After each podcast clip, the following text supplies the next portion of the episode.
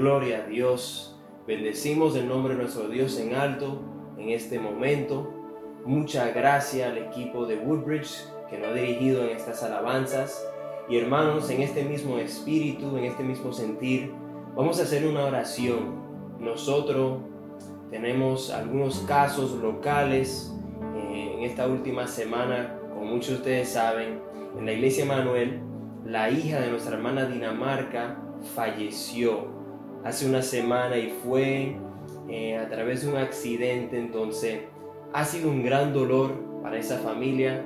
Eh, muchos de los jóvenes conocemos a Audrey, Victoria, Ruby. Esta es una tía de ellos y queremos hacer esta oración. Sabemos también que hay otros casos en esta semana. El hermano mayor de nuestro hermano Oscar González también partió, ha fallecido y queremos orar por esa familia, por consuelo.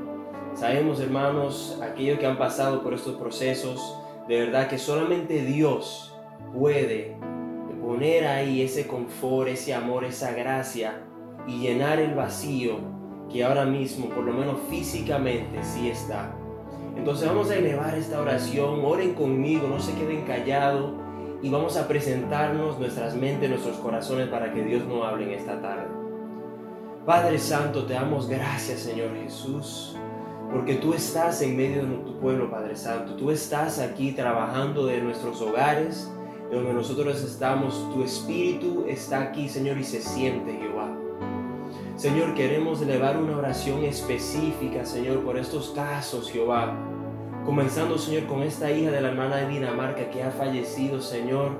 Te pedimos, Padre Santo, que ese dolor que existe ahora y ahora mismo, que ese, esos pensamientos, Padre Santo, que muchas veces traen, Señor, mucha tristeza, que tú puedas, Señor, obrar ahí en esta familia. Que tú puedas, Señor, con tu Espíritu Santo, llenarlo de amor, de confort, Señor, de consuelo, Jehová. Señor, te pedimos esto, Señor, porque hay ahora ese vacío, Señor. Y cuando es algo tan abrupto, Señor, tan como de la nada, Señor, duele más, Señor Jesús. También oramos, Señor, por la familia González, Señor. Oramos, Padre Santo, por consuelo, Señor. Sabemos, Jehová, que la viuda, Señor Araceli, Señor, necesita oración, Padre Santo. Elevamos, Señor, esta oración para que tú puedas también traer consuelo a esa familia, Señor. Tú sabes, Padre Santo, cómo se siente eso, Señor, ya que tú viviste, Señor, en carne a través de tu Hijo, Señor. Y te pedimos, Padre Santo, que tú simplemente proveas, Señor, un camino hacia la paz, Padre Santo. Gracias, Señor Jesús, y al mismo tiempo, Señor, nos presentamos, Jehová, una vez más que tú nos hables en esta tarde, Señor, a nuestros corazones, a nuestras mentes. Edifica a tu pueblo, Señor Jesús. Gracias. Oramos todo esto en el nombre del Padre, del Hijo y del Espíritu Santo. Amén y amén. Gloria a Dios. Bueno, hermano, que el Señor le bendiga una vez más. Eh, antes de comenzar, yo simplemente quiero felicitar y si pudiéramos todos dar un tremendo aplauso eh, para todos aquellos que trabajaron en la escuela bíblica de verano. Yo sé que muchos padres pudieron anotar a sus hijos y verlo esta, esta semana en esos tres días donde el BBS fue fenomenal. Yo estoy 100% seguro que Dios ha plantado la semilla en esos corazoncitos y de verdad que de esta manera virtual que se ha hecho por primera vez el BBS, nos han mandado muchos mensajes de otros países donde los niños también pudieron participar. Entonces, hermano, Dios sabe lo que está haciendo, Dios tiene un propósito. Eh, también en el día de ayer, nosotros, eh, los jóvenes, participamos en el evento de Woodbridge, Summer Nights of Worship, y de verdad que también el Señor se está moviendo también, aunque estamos de nuevo aquí virtualmente, Él está poniendo su visión, su misión en los jóvenes y Él está trabajando. Entonces, un fuerte aplauso al equipo de los jóvenes y también a los encargados de niños, a nuestra hermana Milka, a nuestra hermana Luisa, que Dios lo bendiga por ese tremendo esfuerzo. Aleluya. Bueno, hermanos, vamos a abrir nuestras Biblias. Nosotros hoy vamos a eh, estar hablando acerca de una historia que yo sé que la mayoría de nosotros conocemos. Por lo menos los versos que vamos a leer son unos versos que eh, eh, en nuestra vida cotidiana como cristiano, yo creo que siempre estamos pensando en ellos. Y es una de las historias de Daniel. Vamos a ver Daniel capítulo 1 y yo quiero que leamos de nuevo el verso 8. Entonces vamos a leer la palabra de Dios en el nombre del Padre, del Hijo y del Espíritu Santo. Amén. Y Daniel propuso en su corazón no contaminarse con la porción de la comida del rey, ni con el vino que él bebía. Pidió, por tanto, al jefe de los eunucos que no se le obligase a contaminarse. Esa palabra, varias veces me la menciona ahí la palabra contaminarse. Y hermanos, para que nosotros tengamos un contexto bien de lo que está pasando en este momento, como lo dije, es una historia bien conocida donde Daniel y sus amigos Ananías, Misael, Azarías han sido capturados por el pueblo de Babilonia. El rey Nabucodonosor ha capturado a estos muchachos y tienen el motivo de entrenarlo para que ahora ellos le sirvan al rey Nabucodonosor. Vemos en los versos anteriores que el rey estaba buscando a muchachos que eran de buen parecer, fuerte, que eran de buen entendimiento, inteligente, para que ellos ahora lo puedan tomar por tres años y entrenarlo para que le sirvan a su nuevo rey. También sabemos, hermanos, que a esos muchachos le cambiaron los nombres, le introdujeron a, nuevos dioses paganos, tenían allá nuevas costumbres, era como ir a un nuevo país con una nueva cultura, con todo diferente. Ahora, una de las condiciones que el rey puso, que era que ellos tenían que comer de la comida que él presentaba, de la comida y de las bebidas que él tenía. Y vemos en este versículo que Daniel dice que él se propone en su corazón no comer esa comida, no contaminarse. Y nos hacemos la pregunta, pero bueno, ¿qué está de mal con esa comida? Y es que si vemos bien lo que dice en esa cultura, en ese contexto, es que esa comida estaba dedicada a dioses paganos y la gente lo sabía. Sin embargo, si Daniel y sus amigos habían de decidir que sí se iban a comer esa, eh, comer esa comida, era, era como si ellos estuvieran honrando a esos dioses paganos. Al comerse esa comida, Daniel sabía que él se estaba contaminando su vida, su alma, su corazón. Ahora, este es el verso más destacado de este capítulo. ¿Verdad? Nosotros sabemos que, wow, cuando leemos eso que dice, Daniel propuso en su corazón no contaminarse, de verdad que nos indica varias cosas, hermano. Primero, esa palabra de decir se propuso es como una indicación que hay, que hay una acción. Hay algo que tenemos que hacer, como nosotros tenemos que elegir no contaminarnos. Eso no está diciendo, hermano, que nosotros los cristianos, los hijos de Dios, no vivimos al impulso del momento. No, hermano, usted tiene que decidir, usted tiene que tomar acción y decir, yo no me voy a contaminar con este mundo. Nosotros también vemos aquí que este verso resalta el corazón, ¿verdad? Dice, Él se propuso en su corazón. Y hermanos, esto nos enseña que todo lo que nosotros hacemos, tu vida cotidiana, tú levantarte, ir al trabajo, comer con tu familia, las finanzas, de la manera que tú diriges eso, de la manera que tú diriges tu vida espiritual, de la manera que tú hablas, de la manera que tú piensas, hermano, todo eso tiene su fundamento en tu corazón, en mi corazón. ¿Sabes lo que yo he aprendido, hermano? Que muchas veces nosotros podemos mirar a nuestro alrededor y preguntarnos, va, pero ¿y cómo fue que yo llegué aquí? ¿Cómo será que yo estoy en este problema? ¿O cómo será que yo llegué al punto donde yo estoy? Ustedes saben que muchas veces nosotros podemos responder a esa pregunta es si vemos al corazón. ¿Qué será lo que tú tenías en el corazón? ¿Qué era lo que tú tenías? ¿Qué fue lo que tú te propusiste en el corazón? Recordamos bien Proverbios 4:23 que dice, por encima de todo, guarda tu corazón, porque de él mana la vida. De tu corazón fluye todo lo que tú haces. Entonces vemos aquí que solamente en este verso, de verdad que hay mucha comida espiritual en este solo versículo, podemos ver que resalta la acción que el cristiano tiene que tener y también el cuidado que tenemos que tener con nuestro corazón.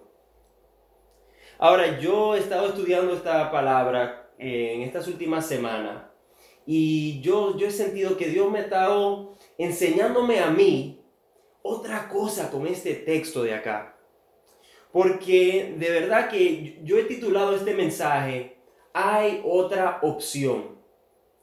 Y al leer este pasaje, al leer esta historia de Daniel, yo de verdad aprendo o he aprendido que Dios siempre nos da una opción para no pecar. Él siempre nos da una opción para no contaminarse. ¿Usted Dice Pablo en 1 Corintios capítulo 10, verso 13. Es un verso que muchos de los jóvenes nosotros siempre lo repetimos porque habla acerca de la tentación. ¿Verdad? Pablo le dice a los corintios, oye, si usted es tentado, recuérdate que Dios no te tenta hasta el punto donde tú no puedas decirle que no a esa tentación. Dice la palabra que Dios es fiel. No permitirá que seas tentado más allá de lo que tú puedas soportar. Pero cuando seas tentado, también Él te proporciona una salida para que puedas soportarlo. Dios siempre, y, cuando estamos hablando, hermano, específicamente, cuando estamos batallando contra el pecado, batallando contra la carne, contra el enemigo, Dios te da una salida. Dios te da otra opción. Hay otra opción. Usted y yo no nos tenemos que contaminar. Y realmente, hermano, lo que vemos ahí es simplemente un padre cuidando a sus hijos. Dios obrando en las, en las vidas nuestras. Cuando Él dice, Naúm, no te preocupes. Que aunque tú no la veas la opción, yo la tengo ahí. Tú no te tienes que contaminar. Ahora, hermanos, esa opción ese camino que Dios quiere que tomemos, muchas veces nosotros lo andamos buscando porque queremos saber el resultado de cómo nos va a ir si tomamos ese camino. Y déjeme pausar ahí y regresar al texto, porque dice, hermanos, mire bien esto, esto hay que leerlo y como que hay que identificarlo. Dice que Daniel propuso en su corazón no contaminarse con la porción de la comida del rey, ni con el vino que él bebía. Ahora, el texto nunca indica que Daniel y sus amigos tenían otra opción. No es que a Daniel lo sentaron en un restaurante y le dijeron, mira Daniel, aquí está el menú, eh, pide ahí lo que tú quieras. Y Daniel fue, bueno, yo voy a querer arroz, eh, no dame pollo, yo no quiero pescado, hoy yo quiero un chin de ensalada. No, hermanos, no fue así. Usted ve, a Daniel y sus amigos le dijeron, mira, esto es lo que usted va a comer. Esta es la opción que te vamos a dar. Aquí solamente hay una vía, hay una opción y tienes que tomarla. Este la, esto es lo que te estamos ofreciendo. Y hermanos, yo quiero decirle hoy en día, yo sé que ustedes saben esto porque son muy inteligentes, que una de las mentiras que el diablo nos dice a nosotros los cristianos es que solamente hay una vía, hay una manera de vivir nuestras vidas. Que solamente tú tienes una opción en este mundo y es vivir de acuerdo a lo que dice el mundo. Esa es una de las mentiras que el diablo está tratando de, siempre, del primer día con Adán y Eva, es la mentira que Él nos da, que nos irá mejor. Y no solamente eso, que es la única manera de vivir si hacemos lo que el mundo quiere. Oigan estos ejemplos, hermanos, porque esto sucede mucho entre los jóvenes, pero yo sé que los adultos también saben esto. Que el mundo te dice a ti que si tú quieres entrar en una relación con alguien, y vamos, si tú te quieres, tú tienes planes para casarte con ellos, tú deberías probar primero, oigan bien, tú deberías probar primero acostándote con ellos. Si tengan sus relaciones íntimas antes de casarse para ver si ustedes funcionan. Eso es lo que dice el mundo, hermano. Que para conocer a alguien tú tienes que acostarte con ellos. Esa es la única forma. Otra cosa que sucede, y esta sí que va para los jóvenes, y es un tiempo interesante porque toda la tarea que ellos están haciendo, muchos de los deberes que han tenido que hacer es todo virtual. Pero yo sé que muchos de nosotros hemos, eh, hemos tomado muchos exámenes difíciles. Wow, de verdad que hay algunos profesores que nos la ponen bien dura.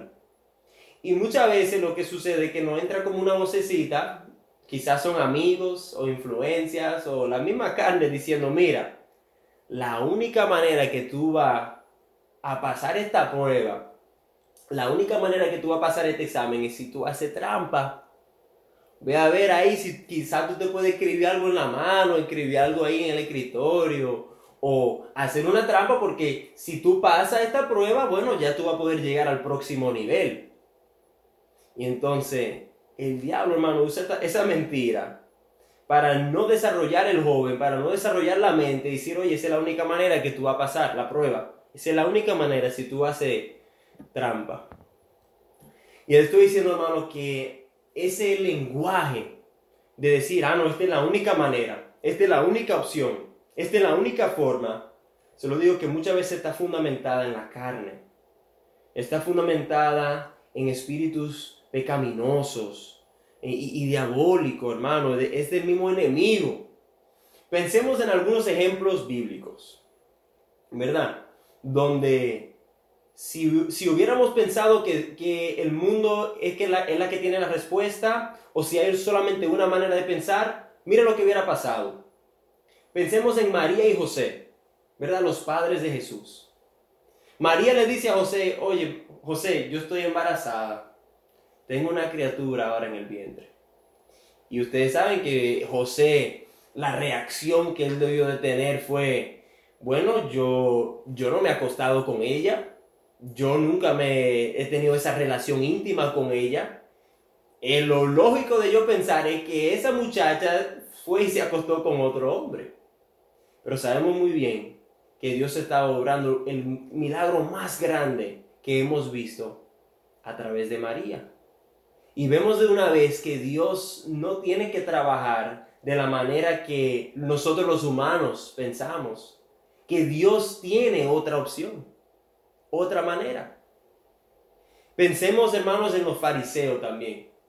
Wow, nosotros conocemos muy bien los fariseos. Y yo creo que yo dije en la, en la última prédica que a mí hasta me da pena de los fariseos. Porque los fariseos estaban esperando el Mesías. Ellos estaban anhelando que Él regresaba. Pero tú sabes el problema de, de los fariseos. Era que ellos querían ver el Mesías de la manera que ellos querían. La única manera que el Mesías iba a venir era si seguían las leyes y las reglas que los fariseos tenían en mente. Y sabemos muy bien que ese Mesías llegó, que ese Mesías a través del Hijo de Dios, Jesús, vino a esta tierra. Y Él pagó por nuestros pecados. Y Él fue la manera en la cual nosotros tenemos salvación.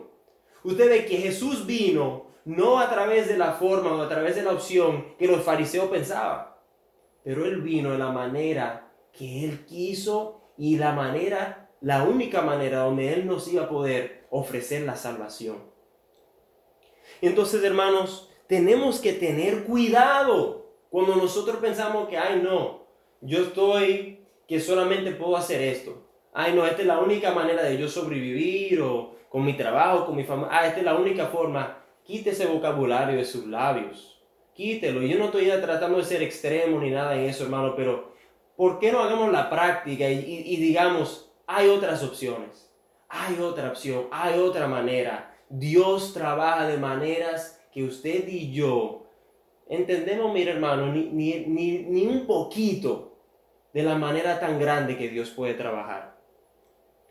Y tú que yo puedo tomar este momento aquí es simplemente preguntarle, porque aquí yo lo estoy hablando es al pueblo de Dios que ha testificado de las grandes maneras que Dios ha obrado en sus propias vidas. ¿Cuánto pueden decir amén? Que Dios ha obrado y Dios ha trabajado en sus vidas. Ah, bueno, entonces ustedes conocen al Dios que le servimos. ¿Quién puede trabajar de diferentes formas, de diferentes maneras. Regresando al texto, hermanos. Vemos bien entonces el verso 8. Daniel dice, yo no me voy a contaminar con esa comida del rey. Ahora, vamos a dejar el verso 9 por un segundo, pero vamos a ver el, verso 10 que dice, y entonces el jefe de los eunucos le dijo a Daniel, yo le temo a mi señor el rey, hmm, que él señaló vuestra comida y vuestra bebida. Pues luego que él vea vuestros rostros más pálidos que los de los muchachos que son semejantes a vosotros, condenaráis para con el rey mi cabeza. Entonces el jefe que estaba encargado de la comida de Daniel le dice, oye, si tú no te comes la comida que el rey te está dando y te come otra cosa, el responsable cuando tú regreses a los tres años más pálido, sin fuerza, sin entendimiento, soy yo el responsable. Es a mi cabeza que la van a cortar. Y hermanos, tú sabes lo que la palabra nos está diciendo en este momento. Es que la opción que Dios nos ofrece, el mundo te va a decir a ti y a mí que es la peor opción. ¿Me entienden? Que el mundo, cuando te tiene que describir quién es Dios o qué es la iglesia, quién es Jesús, te lo va a pintar de una manera fea. Ay, no, Daniel, si tú no te comes esa comida te va a ver más pálido. Ay, no, Naum, si tú sigues yendo a la iglesia tú vas a perder tus años, tu, tu, tu juventud. Ay, no, Naum, Dios ¿Cómo tú le vas a servir a un Dios y, te vas a someter a un Dios que tú no lo ves y tú no lo conoces? Hermano, esos son los comentarios que muchas veces escuchamos del mundo. Porque es que el mundo está tratando de definir quién es Dios en nuestras vidas. El mundo te dice a ti, esta es la opción que tú tienes que tomar, esta es la que, esta es la única. Si tú piensas en eso de Dios, si tú piensas en eso de religión, te va a ir peor.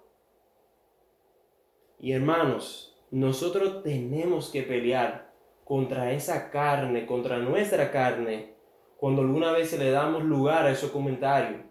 Y decir, ay, sí, quizá, quizá no me conviene tomar los pasos que Dios quiere que yo tome.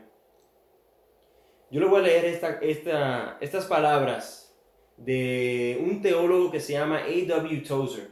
Él es bien famoso, él falleció hace muchos años, pero él, cuando estaba viendo los cristianos en el mundo de la década de los 40 y los 50, él dijo estas palabras. Hemos aprendido, los cristianos, a vivir con la impiedad, a vivir con gente sin santidad. Y hemos llegado a considerarlo como algo natural y esperado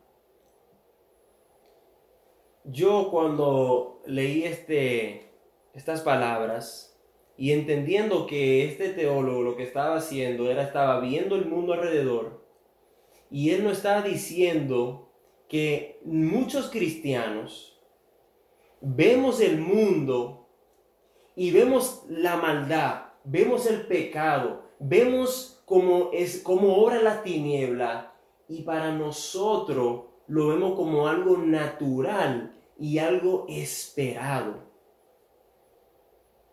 Yo en sí no sé muy bien cómo decir esto, pero ustedes que están al tanto con la noticia, han visto que en esta última semana hay, ya, ya estamos de nuevo hablando del racismo, especialmente en Estados Unidos.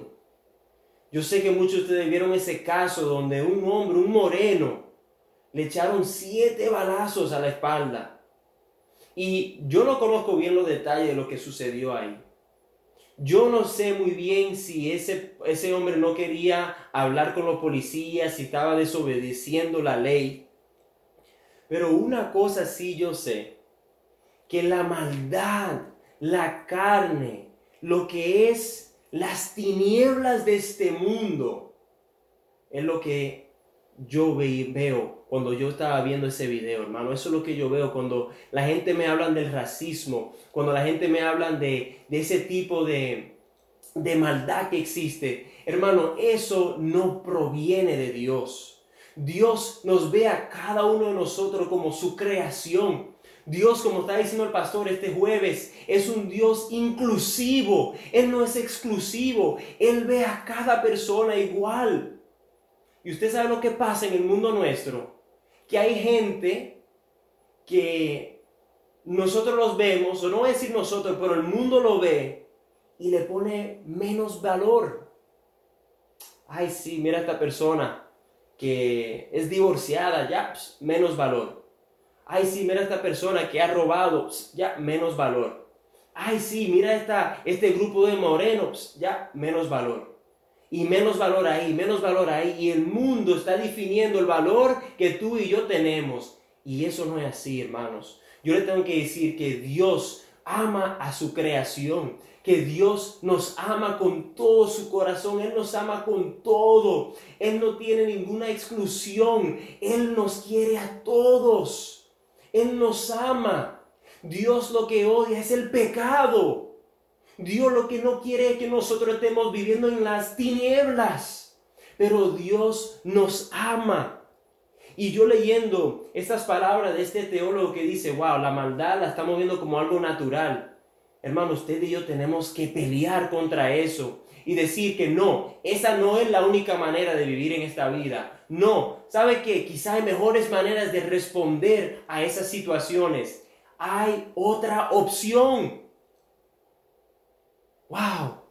Qué cosa, hermanos, que Dios, como estaba diciendo Abraham hace dos semanas, Él es bueno.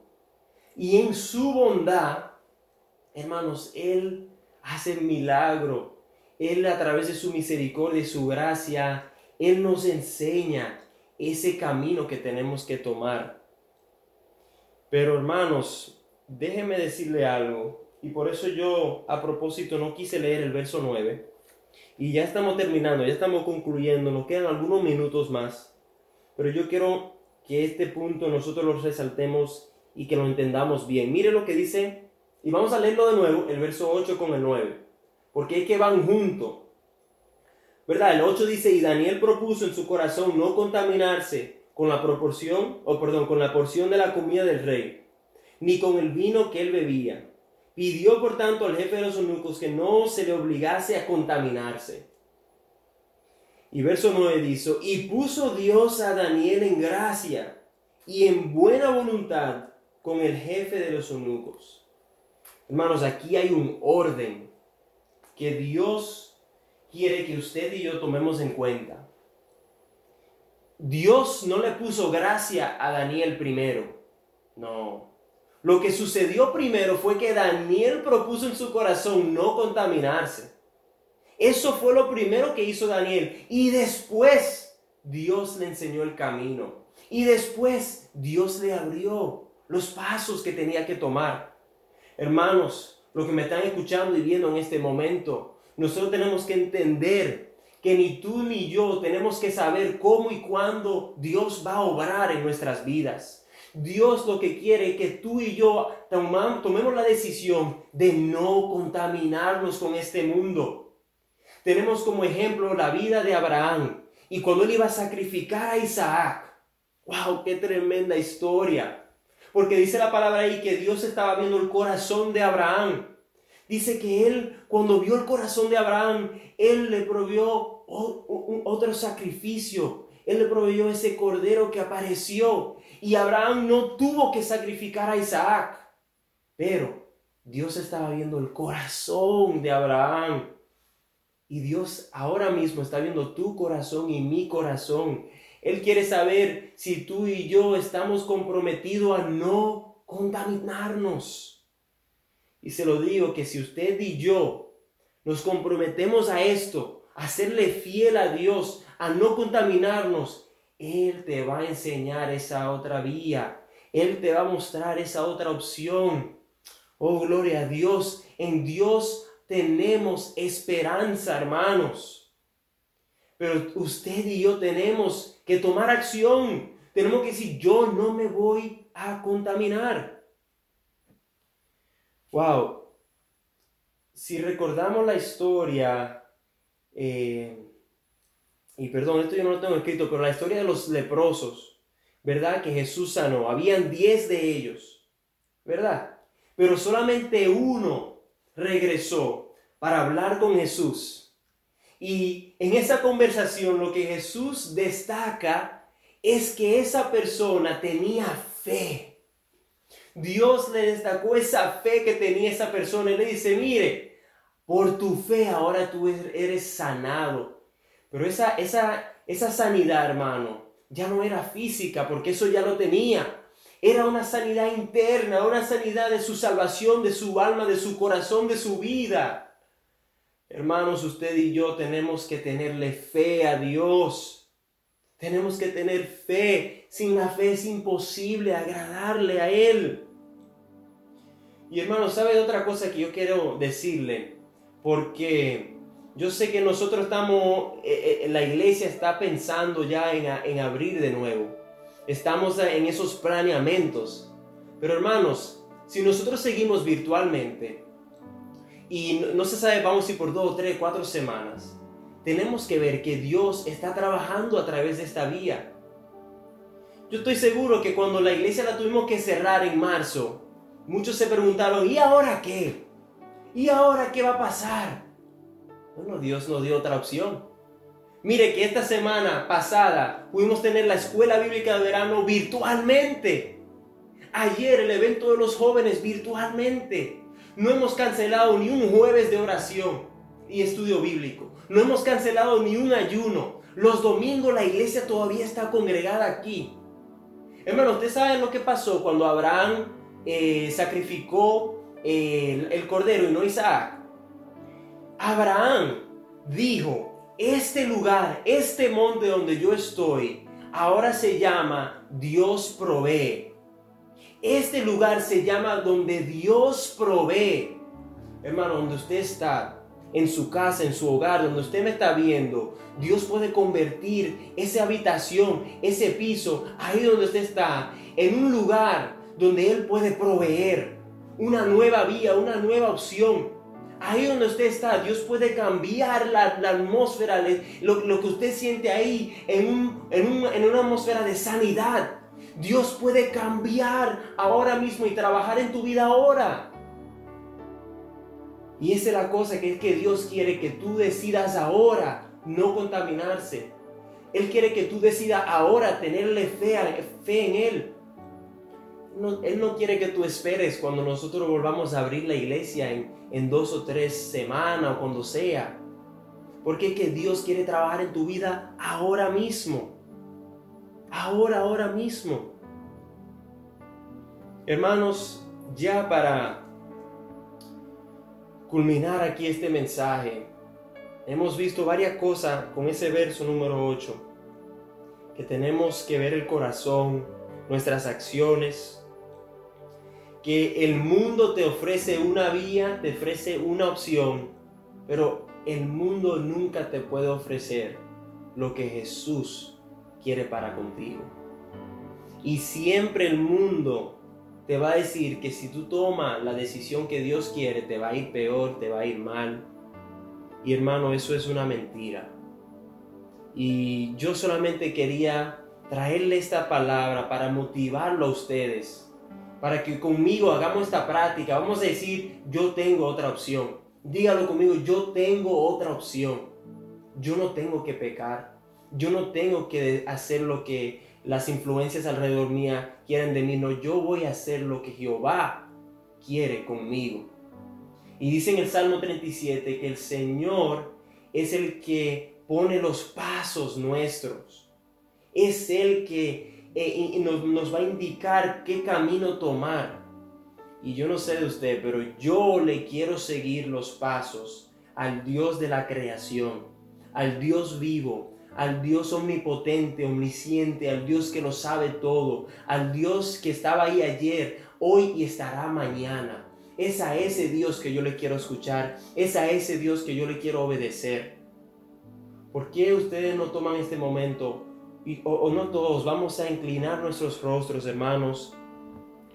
Vamos a cerrar nuestros ojos y orarle a Dios. Padre, muéstranos, Señor, tu camino. Jehová, hay otra opción.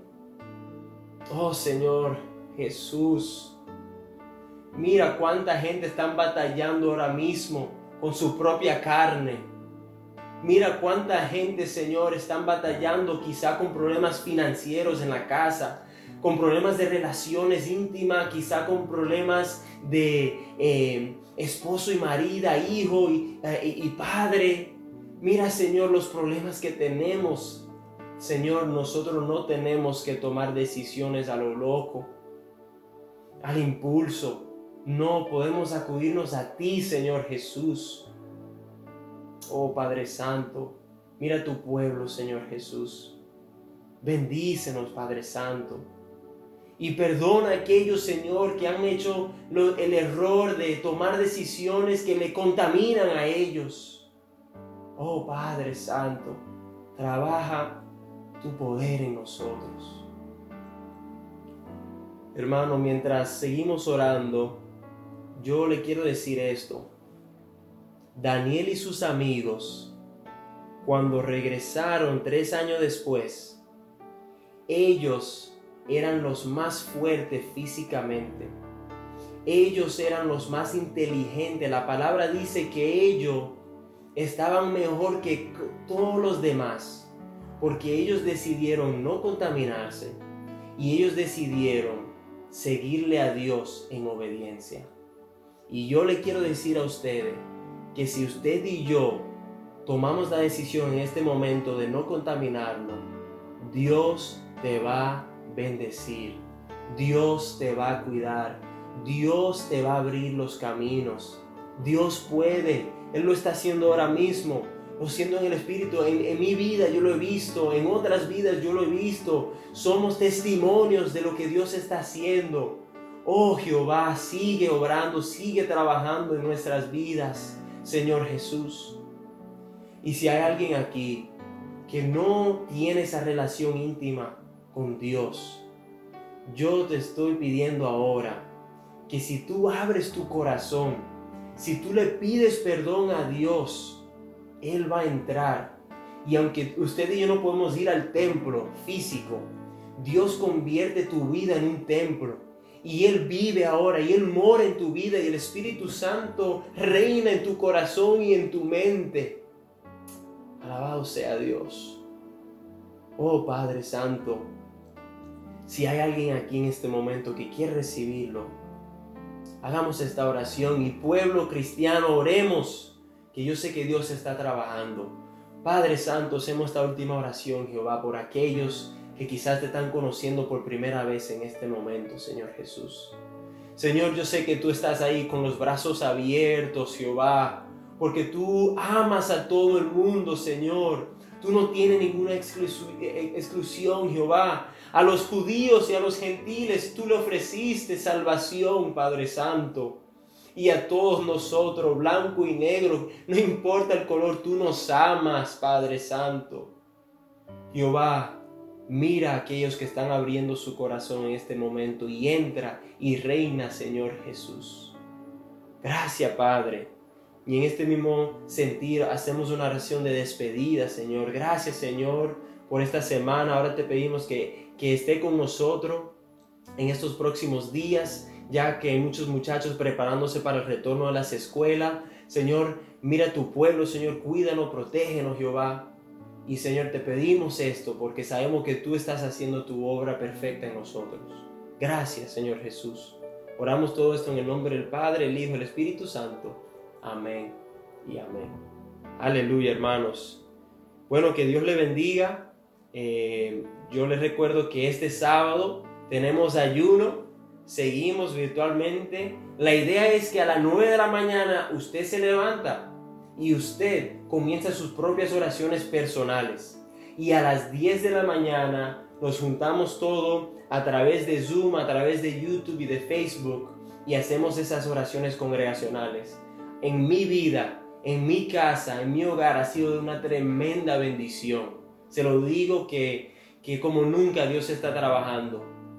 Y eh, también solamente quería también recordarle que este jueves también estamos en nuestros estudio bíblico y servicio de oración para Emanuel y los miércoles para Woodbridge. Amén, hermanos. Bueno, vamos a decir nuestro verso. Salmo 19, 14 dice, sean gratos los dichos de mi boca y la meditación de mi corazón delante de ti, oh Jehová, roca mía y redentor mío. Y el pueblo de Dios dice, amén. Que el Señor le bendiga, hermanos.